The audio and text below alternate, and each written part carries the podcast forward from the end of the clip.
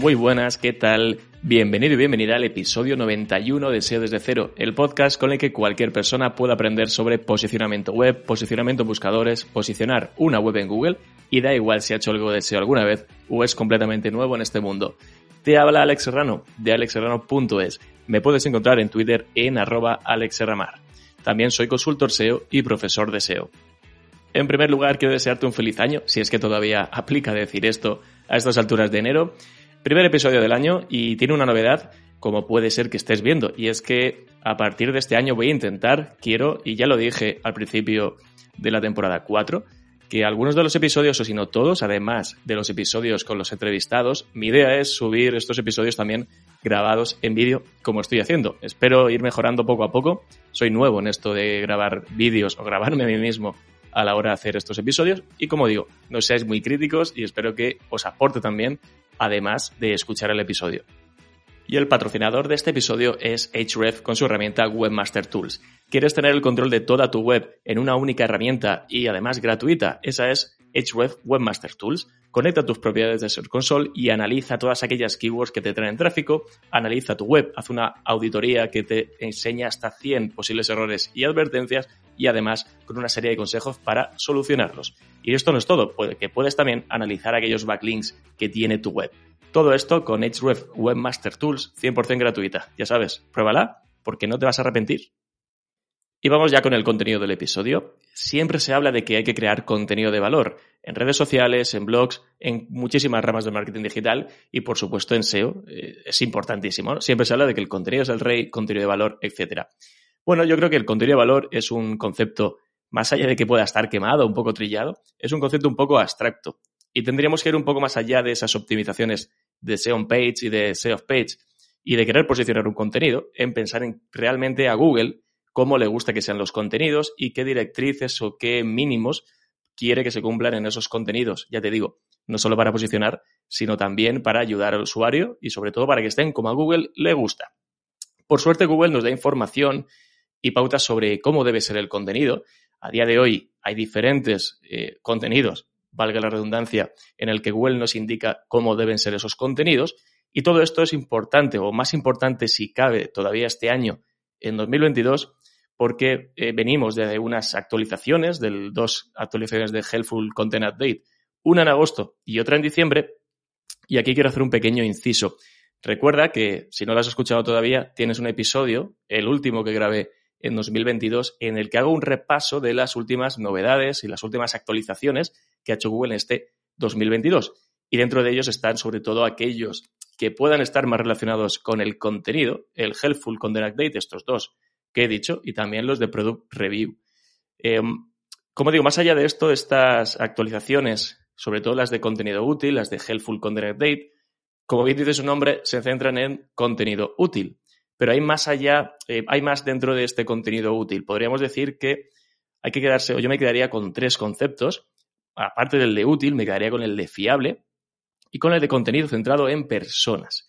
Esto de último de contenido centrado en personas lo he mencionado sobre todo en estos últimos dos episodios, en esos dos episodios últimos de, 2022, porque creo que es la parte o es el pilar fundamental de cualquier contenido que hacemos a día de hoy para posicionar. He pensado que era bueno hacer este tipo de episodio porque me parece importante saber distinguir entre contenido de utilidad o contenido de valor y lo que no, lo, que no lo es. También cuando estamos, no solo cuando estamos creando nosotros el contenido, sino también cuando lo estamos delegando de cara a evaluar una vez nos han entregado ese contenido. Y no solo esto, sino también pensar de cara a la hora de hacer cualquier contenido, aunque lo estemos delegando, qué tiene que tener ese contenido, cómo debe ser y a qué nos tenemos que atener para que pueda competir en ese top 10, que al final es lo que queremos. Y por eso voy a repasar todas aquellas preguntas que nos podemos hacer para pensar en si un contenido, tanto que está ya redactado y lo vamos a optimizar, como si queremos crearlo desde cero nosotros u otra persona, sepamos si está preparado para posicionar en base a lo que piensa Google. Son preguntas que nos pone Google directamente en su documentación para ayudarnos a hacer un mejor contenido que posicione para personas, que esté hecho por personas y estas cosas que a Google le gustan.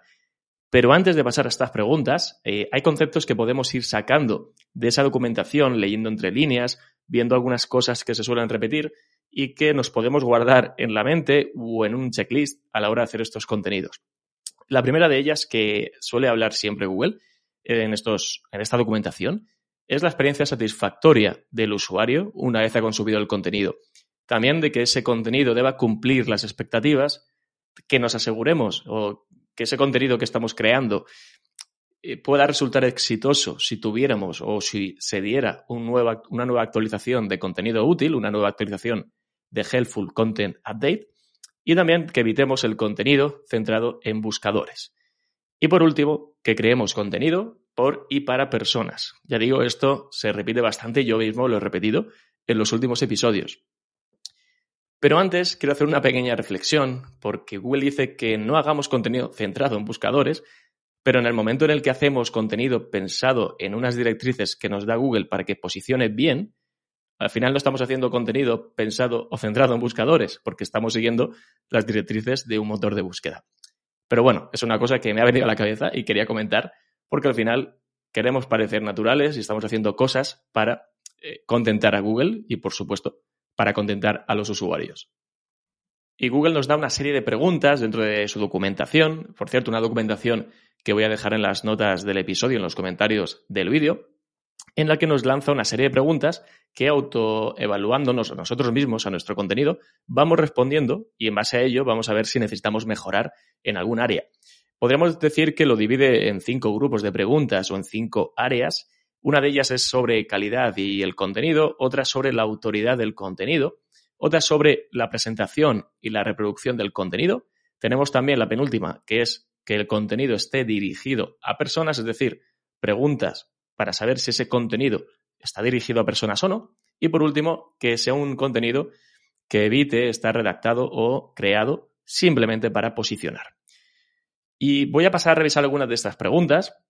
Eh, en algunos casos me voy a parar en sacar alguna conclusión de alguna pregunta, leer un poco entre líneas, ver un poco con qué puede estar enlazado, si tienen sentido más o menos. Y estas preguntas, ya digo, las podéis revisar poco a poco y tenerlo incluso como un manual a la hora de revisar cualquier contenido o incluso a la hora de crearlo. La primera de las preguntas dice así, ¿ofrece el contenido información, datos, informes, investigaciones o análisis originales? Es decir, que no hayamos sacado de otros contenidos, que sean investigaciones, estudios, eh, vamos, contenido 100% original, 100% de elaboración propia. La siguiente pregunta es, ¿proporciona el contenido una descripción sustancial, completa o exhaustiva del tema que se trata? Pues más o menos vamos tirando por ahí, ¿no? Profundizar, tratar un tema en profundidad, aunque yo creo que aquí puede cambiar en base a la intención de búsqueda que estemos creando.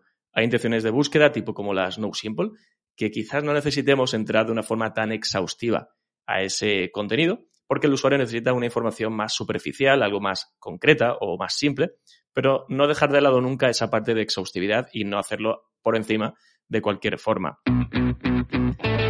La siguiente la pregunta dice, ¿proporciona el contenido información interesante y no trivial o se analiza un tema con perspectiva útil? Ya estamos hablando de utilidad y no de una forma, bueno, trabajado el contenido como por encima, que al final eh, tiene sentido porque no cubriría bien la intención de búsqueda del usuario.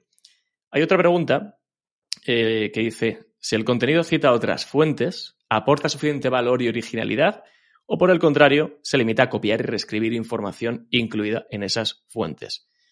Eh, resumen, añade algo de tu propia cosecha, aunque te estés basando a la hora de hacer tu contenido en fuentes externas. Eh, digamos, algo que los usuarios no puedan encontrar en esas fuentes externas algo de valor añadido. Por ejemplo, si estás hablando de un informe o de un estudio que ha sacado cualquier empresa, no solo limitarte a poner los datos que salen en ese informe, sino darles un poco de forma, eh, hablar de sacar alguna conclusión para que no sea solamente los datos que están en el informe, porque si no cualquier usuario podría ir al informe, leerlo y sacar otras conclusiones que tú no le estás dando. Y ojo, con esta pregunta hablamos de citar otras fuentes y estamos hablando también de enlaces externos. Sin duda, los enlaces externos a estas fuentes a modo bibliografía o a modo citar fuentes externas es fundamental porque al final ayuda a que ese contenido tenga más confianza. Otra de las preguntas dice, ¿es útil y descriptivo el título del contenido de la página? Pues seguramente estamos hablando del H1, estamos hablando del título SEO, títulos SEO, títulos SEO hechos eh, de una forma lo más descriptiva posible y lo mismo con el H1. Y hablando del título, la siguiente pregunta va por ahí también y dice, ¿se evitan, el título, eh, ¿se evitan en el título del contenido o de la página las exageraciones o las expresiones impactantes? Seguramente esta pregunta vaya destinada a aquellos que utilizan más en los títulos técnicas clickbaiters. Siguiente pregunta. ¿Se trata del tipo de página que querrías añadir a tus marcadores, compartir con un amigo o recomendar a alguien? Bueno, pues al final esto se viene a ser contenido relevante, que tú mismo quieras consumir, que tú mismo compartirías porque estás satisfecho, estás incluso orgulloso de ese contenido que has hecho. Digamos el contenido que te gustaría encontrar si haces esa búsqueda tú mismo. También te preguntan, ¿esperarías ver ese contenido en una revista, en una enciclopedia, en un libro, aunque sea simplemente como referencia? Pues seguramente a quien no le va a gustar que ese contenido esté en cualquiera de estos sitios y no solo por el link building, sino también por esa, esa capa de autoridad. Para ello, ¿qué vamos a necesitar? Hacer un contenido realmente bueno, relevante, épico, llamadlo como queráis. Y esto es lo que siempre se ha dicho que tenemos que hacer cuando queremos conseguir enlaces naturales y de calidad, esa parte del link building que conocemos como link baiting. Van por ahí los tiros y seguramente sea una buena forma, preguntándonos esto, de evaluar el contenido. Y la última de las preguntas de este grupo dice que si el contenido que estamos haciendo proporciona información valiosa si se compara con otras páginas de la competencia, con otras páginas que están posicionando. Aquí yo creo que podemos hablar de diferenciación, de valor añadido, de hacer un contenido que tenga algo diferente con lo de esos contenidos que hay ya posicionados y que no sea simplemente un contenido más que básicamente resuelve la intención de búsqueda de la misma forma. Tenemos que añadir algo más en formato, en contenido, datos diferentes, datos presentados de una forma en la que el usuario pueda resolverlo, pueda resolver esa intención de búsqueda de una forma más cómoda. Por ejemplo, si un contenido aplica que le metamos a una tabla HTML para presentar ciertos datos y tu competencia, los que están en ese top 10, en ese top 5, no lo están haciendo. Eso sería un buen ejemplo. Y saltamos al siguiente grupo de preguntas que tienen que ver sobre la autoridad del contenido. Y aquí, entre líneas, o podemos traducirlo como EAT. E, en este caso, desde hace, unos, desde hace unas semanas, EEAT. Bien, la primera de las preguntas dice que si el contenido presenta la información de una forma fiable, que si, por ejemplo, eh, cita las fuentes de forma clara, parece que lo haya producido un experto o se proporciona información sobre el autor o el sitio que lo publica, por ejemplo, mediante enlaces a una página que trate sobre ellos. Estamos hablando otra vez de citar fuentes, importante. Estamos hablando quizás de meter esas fuentes en una bibliografía, de trabajar con subíndices, eh, información obviamente importante sobre el autor de ese contenido o puede ser que ese contenido haya sido redactado por varios autores, por el equipo de una empresa que representa al sitio web. Y aquí entramos con el tema de la caja de autor, que obviamente es importante, con los datos estructurados de person, con trabajar esa parte de AT o de EAT, que es tan importante a día de hoy, sobre todo si trabajas en un sector como es salud, como es finanzas, como es temas de, bueno, relacionados con Your Money, Your Life, en cualquier caso es importante. Otra de las preguntas relacionadas con la autoridad es que si en el caso de que alguien buscara información sobre el sitio que publica ese contenido, concluiría que es de confianza o es una autoridad reconocida en el tema que trata, en ese sector. Volvemos al tema de AT. Al final, apariciones de esa web, apariciones de los autores de esos artículos, de esos contenidos en otros lugares, como en otros artículos, en papers, en otras webs del sector, menciones a la empresa, menciones a los autores, citaciones, todo lo que tenga que ver con esa parte de autoridad, de reconocer que ese autor es eh, importante en ese sector. Hay otra pregunta que dice que si el contenido está escrito por un experto o entusiasta del tema cuyos conocimientos están demostrados. Bien, aquí volvemos a hablar de la experiencia del autor y yo diría que esto corresponde a la nueva E añadida al EAT, la E de experiencia. Y hay, otra, hay una última pregunta que dice que si se ha verificado, se ha comprobado que no haya errores en el contenido que sean fáciles de verificar. Es decir, que no te inventes datos, que no te inventes cosas, porque esa um, información que tú estás dando se puede comprobar que sea verdadera o falsa, en este caso, que sea falsa, que te hayas equivocado a la hora de comentar algo. Todos somos humanos, todos nos podemos equivocar, pero siempre había que revisar, habría que revisar bien todos estos contenidos para que contengan el mínimo número de errores posibles. Analiza tu competencia, lleva un control exhaustivo de tu estrategia de link building, monitoriza aquellas keywords que son relevantes, hace un estudio de palabras clave potente o analiza la visibilidad de tu proyecto día a día y a nivel general. Todo esto y muchísimo más en edgeref.com. El tercer grupo de preguntas tiene que ver con la presentación y la reproducción del contenido. Y la primera de ellas te pregunta que si el contenido tiene errores ortográficos o de estilo. Si respondes sí, simplemente ponte a revisar hasta que esté bien, a que esté listo al 100%. Otra pregunta dice que si se nota que se ha dedicado tiempo y esfuerzo a crear el contenido o por el contrario parece descuidado o que se ha creado de forma apresurada. Y seamos sinceros, cuando y seamos sinceros, cuando hacemos un contenido nosotros mismos que se ha hecho deprisa y corriendo, lo notamos, sabemos que ese contenido no está lo mejor posible. Sí que es verdad que hacerlo con mimo y con cariño y con dedicación no siempre te garantiza que vaya a posicionar, pero al menos tendremos la certeza, tenemos esa parte interior que sabe que lo hemos hecho todo lo posible y que lo hemos dado todo. Otra de las preguntas tiene que ver con anuncios, tiene que ver con ser molesto y habla o dice que si hay demasiados anuncios que distraen o interfieren a la hora de consumir ese contenido principal del artículo. Y esto es algo que Google lleva ah, persiguiendo años y aún así en muchas webs sigue ocurriendo, sobre todo en medios de comunicación. Estamos todo el día apagando eh, banners, cerrando intersticiales, etc. Y con esto último, con los intersticiales, parece que es con lo que Google más, eh, se, con lo que Google más se pelea, con, lo que más persigue, eh, porque es lo que tenemos siempre cuando hablamos de esa actualización de Page Experience o dentro de los diferentes factores que Google tiene en cuenta dentro del Page Experience, tenemos esos intersticiales molestos. Y la siguiente pregunta tiene que ver también con Page Experience, porque pregunta que si el contenido se ve correctamente en dispositivos móviles.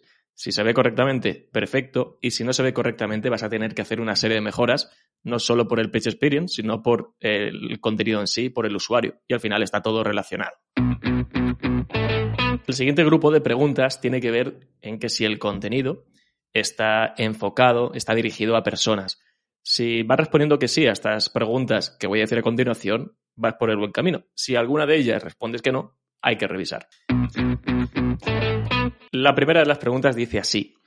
¿Tienes una audiencia ya captada o prevista para tu empresa o sitio web a la que le resultaría útil el contenido si se pusiera en contacto directamente contigo?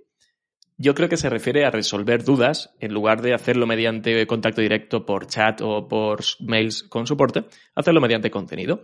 Y a mí me viene siempre a la cabeza en estos casos web empresa porque tiene un montón de contenido que está relacionado, que explican paso a paso contenido de utilidad sobre cosas de sus servicios, que si hosting, dominios, etcétera, y a la hora de contactar con ellos para cualquier tipo de ayuda que necesites, muchas veces en lugar de explicártelo mediante esos correos de soporte, porque quizás sea demasiado largo, lo que hacen es remitirte a ese contenido que suele ser un tutorial paso a paso de cómo solucionar cualquier problema o hacer cualquier configuración.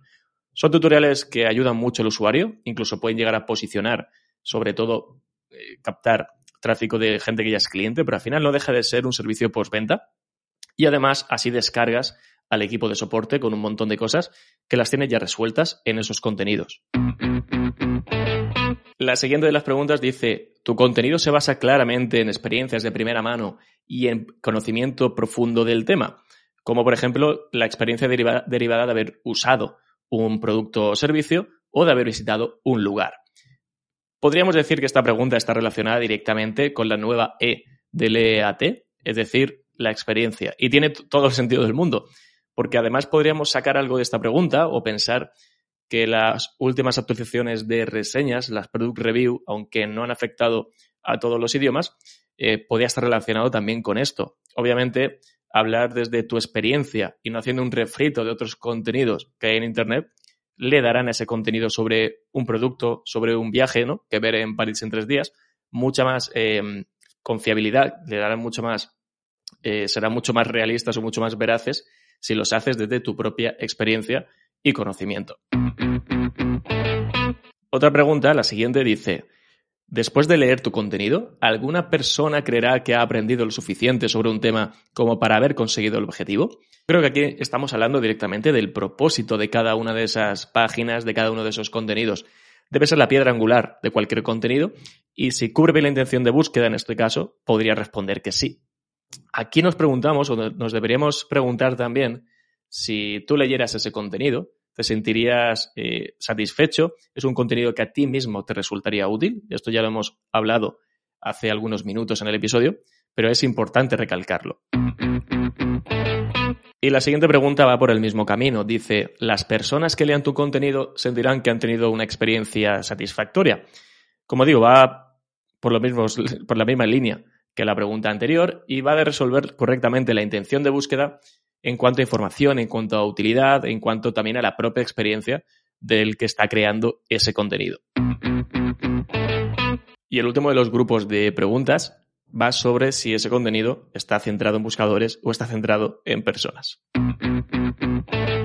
Y la primera pregunta va directa al grano. Dice, ¿el contenido se ha creado principalmente para atraer visitas de los buscadores? Sé sincero contigo mismo. Si la respuesta es sí, vas por mal camino. Y si la respuesta no, vas por un camino adecuado. Y la siguiente pregunta es muy buena. Dice, ¿creas mucho contenido sobre temas distintos con la esperanza de que alguno de ellos tenga un buen rendimiento en los resultados de búsqueda? Creo que está claro lo que hay detrás de esta pregunta y es que meter en una misma web contenidos de temáticas diferentes por querer abarcar más, por atacar keywords de diferentes temáticas, sobre todo porque tienen un gran volumen, no es el camino más adecuado en el SEO de la actualidad. Porque en mi opinión Google hace tiempo que prioriza webs centradas en un tema o en varios temas relacionados, más que en webs que no queda claro cuál es su temática porque tocan decenas de palos diferentes o muchos palos diferentes. Hace tiempo que vi bajar webs por este mismo motivo, porque tocaban muchísimos palos diferentes, contenidos que no tenían nada que ver quizás con la temática principal de la web, la temática del contenido general, y esto al final a Google no le gusta. Y la siguiente pregunta creo que está relacionada con un tema eh, o con temas que están a la orden del día, no solo en SEO, sino en muchos otros sectores, como por ejemplo el contenido automático. Y la pregunta dice directamente así, ¿utilizas alguna automatización exhaustiva para crear contenido sobre muchos temas? Contenido automático, contenido generado por IA. Esas dos preguntas las he añadido yo. Y es obvio que Google persigue esto desde, desde hace tiempo y lo persigue en la medida de lo posible y que en algunos casos se lo traga y en otros no pasa por el aro. De hecho, en 2022, con esas dos actualizaciones del Helpful Content eh, de contenido útil, hemos visto cómo webs hechas con eh, webs automáticas han caído en diferentes sectores. La siguiente pregunta relacionada con evitar contenidos pensado en buscadores dice, ¿las personas que lean tu contenido sentirán que tienen que volver a buscar información de mejor calidad en otras fuentes? Bueno, yo creo que esta es similar a otras preguntas. Es cumplir con la intención de búsqueda y que el propósito de la página se esté cumpliendo. Y no veo que sea necesariamente malo que alguien después de leer tu contenido y estar un tiempo considerable en él, se vaya a otra página porque quiere seguir leyendo sobre ese contenido. Seguramente te ha pasado, a mí me ha pasado, de irme un contenido, leerlo, quedarme satisfecho con resolver esa intención de búsqueda, pero prefiero leerme un par de contenidos más para no solo corroborar si lo que me he leído inicialmente es veraz y está bien, sino también para ver otros puntos de vista o completar la información. Esta pregunta me gusta especialmente. Dice, escribes una cantidad de palabras clave concreta porque has oído o has leído que Google tiene un recuento de palabras preferido y añaden, no es cierto, por supuesto que no es cierto. Esto ya debería estar de fuera de la cabeza eh, de nuestras cabezas desde hace años. Sí que es verdad que plugins como Yoast no han ayudado nada a que esto desaparezca de las cabezas porque dicen que es un mínimo de palabras. Y no solo los plugins, ¿eh? ojo, también eh, hasta hace poquito, incluso a día de hoy, sigue habiendo gente que repite este mantra. Yo creo que, obviamente, hacer un contenido, lo que necesitamos hacer es que realmente ese texto eh, tenga las palabras o tenga el tamaño o la longitud necesaria para cubrir una intención de búsqueda. Y si puedes aportar algo más que tu competencia, ese valor añadido que hemos mencionado en alguna que otra pregunta, mediante directamente el contenido, mediante formatos, lo que sea, perfecto, pero no lo hagas por simplemente añadir más texto que tu competencia. Ni 100 palabras ni 200. Que sea valor realmente añadido y no sea paja o algo por rellenar. Y la penúltima de las preguntas, y ya voy acabando, dice, ¿has introducido alguna temática sin tener conocimientos reales sobre ella simplemente porque pensabas que recibirías tráfico de búsqueda? Bueno, los tiros van por la misma dirección que en otras preguntas. Cuando no se tienen conocimientos reales sobre un tema, pasa lo que pasa. El tema, eh, el, contenido puede llegar a funcionar, sobre todo eh, si hay mucha información en Internet y te lo curras bien, haces una buena curación de contenido, pero se puede notar que ese contenido no está hecho realmente por una persona que sabe sobre ese tema. Y aquí volvemos a meter el EAT, la parte de experiencia. Es importante esa nueva E que han añadido al EAT. Es importante para resolver esta pregunta. Y la última de las preguntas que he querido recoger dice, ¿tu contenido promete responder a una pregunta que no tiene respuesta? Por ejemplo, sugiere que hay una fecha de lanzamiento para un producto, una película o una serie cuando todavía no se ha confirmado. Bueno, eh, hay que llevar mucho cuidado con estas cosas. Se trata de resolver la intención de búsqueda, no de dejar al usuario con la miel en los labios. Por ejemplo, búsquedas tipo precio de X servicio o cuánto cuesta X producto o servicio.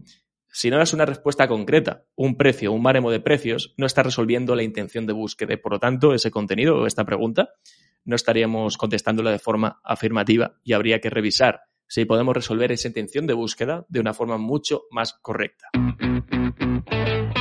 Como ves, son un montón de preguntas, hay muchas que están muy relacionadas, que prácticamente vienen a decir lo mismo. Yo he recogido una serie de preguntas, casi todas las que están en esta documentación. Te voy a dejar como digo, los enlaces en las notas del episodio, no solo de esta documentación, sino de otra similar que habla sobre cómo sobrevivir, podríamos decir, a los Helpful Content Updates, que conviene leer y conviene tener siempre a mano. Yo creo que a la hora de revisar contenidos, hacer una auditoría de contenidos, ver cómo los podemos optimizar porque no están posicionando bien, siempre viene bien tener esta guía, estas preguntas eh, muy cerquita, no a modo de checklist, pero sí para hacerle una revisión eh, y ver en qué áreas estamos pinchando más o en qué áreas estamos mejor y sobre todo que todo esto lo interioricemos a la hora de hacer contenidos, a la hora de pensar o a la hora de dar indicaciones en cómo debe ser un contenido para dárselo a un redactor o para cualquier otra cosa. Y bueno, espero que os haya sido de utilidad, que os haya gustado este episodio, que sea contenido de valor realmente, tanto los que estáis escuchando el episodio como los que los estáis, lo que estáis viendo este episodio en YouTube. Espero que haya sido de vuestro agrado, que lo haya hecho lo más, lo mejor posible en este primer vídeo grabado directamente. Y nada más, nos escuchamos, nos vemos en el siguiente episodio. Un abrazo muy fuerte, chao.